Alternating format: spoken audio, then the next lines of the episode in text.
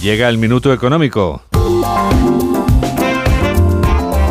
Hoy Ignacio Rodríguez Burgos nos explica en un minuto qué tiene que ver Marruecos con la patrona del mar. A partir de mañana, casi 100 barcos de pesca españoles que faenan en aguas de Marruecos y del Sáhara Occidental se quedarán en puerto. Este lunes expira el protocolo del acuerdo de pesca entre la Unión Europea y Rabat. La mayoría de los barcos y tripulaciones españoles que trabajan en aquellas aguas son canarios, andaluces y gallegos.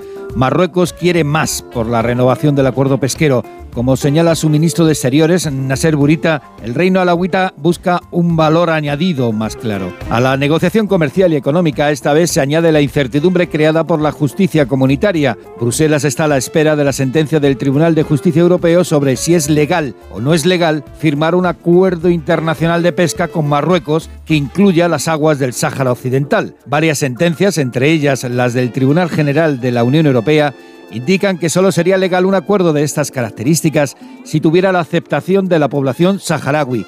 Y no es el caso.